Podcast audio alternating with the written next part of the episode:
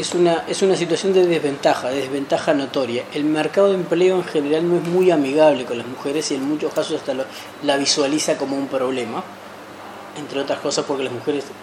tienen hijos y en general son las que, por una cuestión de, la, de, un sistema patriarcal que tenemos, se encarga mucho más del tema de los cuidados, y entonces ya a veces los empresarios se oponen, bueno, si es una mujer va a tener hijos o tiene hijos, va a faltar porque va a las reuniones de, la escuela, va a faltar porque el chiquilín se enferma, entonces hay una, una desventaja en, en, ese sentido, en general esa desventaja, y también, bueno, cuando pierde el empleo también retomarlo es mucho más difícil.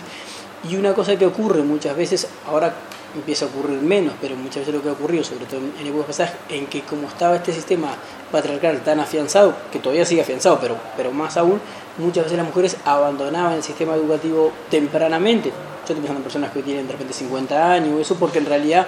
capaz que ni siquiera se imaginaban integradas al mercado de empleo y se imaginaban más cuidando hijos, entonces tienen un nivel de formación bajo y el mercado de empleo cada vez demanda más capacitaciones. Entonces hay una distancia muy grande entre las competencias que tienen esas personas, sobre todo las mayores de 45 años, y las competencias que el mercado de empleo demanda. Entonces eso lo que tiene es que le cuesta incorporarse y cuando se incorporan generalmente se incorpora a eh, puestos de trabajo que son más frágiles y que en general son menos remunerados. Entonces eso hay una dificultad también en, ese sentido porque no, no, tiene tantas opciones de elección y muchas veces son eh, empleos de baja categoría, básicamente empleos más precarios que en momentos de crisis son los primeros que caen y además que tienen, que tienen salarios menores. O sea que hay una clara desventaja de la mujer frente al varón a, la hora de acceder al mercado de empleo, de mantenerse en el mercado de empleo, porque también está cuestión de, bueno,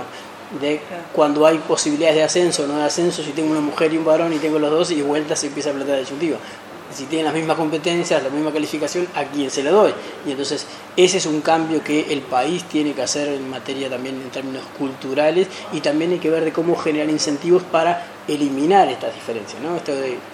por ejemplo, si, si las licencias eh, parentales, que hoy son libres, hay que generar cómo logramos equilibrios mejores. Porque uno de los problemas hay, bueno, si la mujer queda embarazada y tiene licencia parental, en realidad va a faltar X tiempo y el varón no va a faltar. Ahora, si los dos faltaran igual, esa variable desaparecería, porque ese problema sería de los dos. No importa si contrata una mujer o un varón, si tiene un hijo, va X cantidad de tiempo,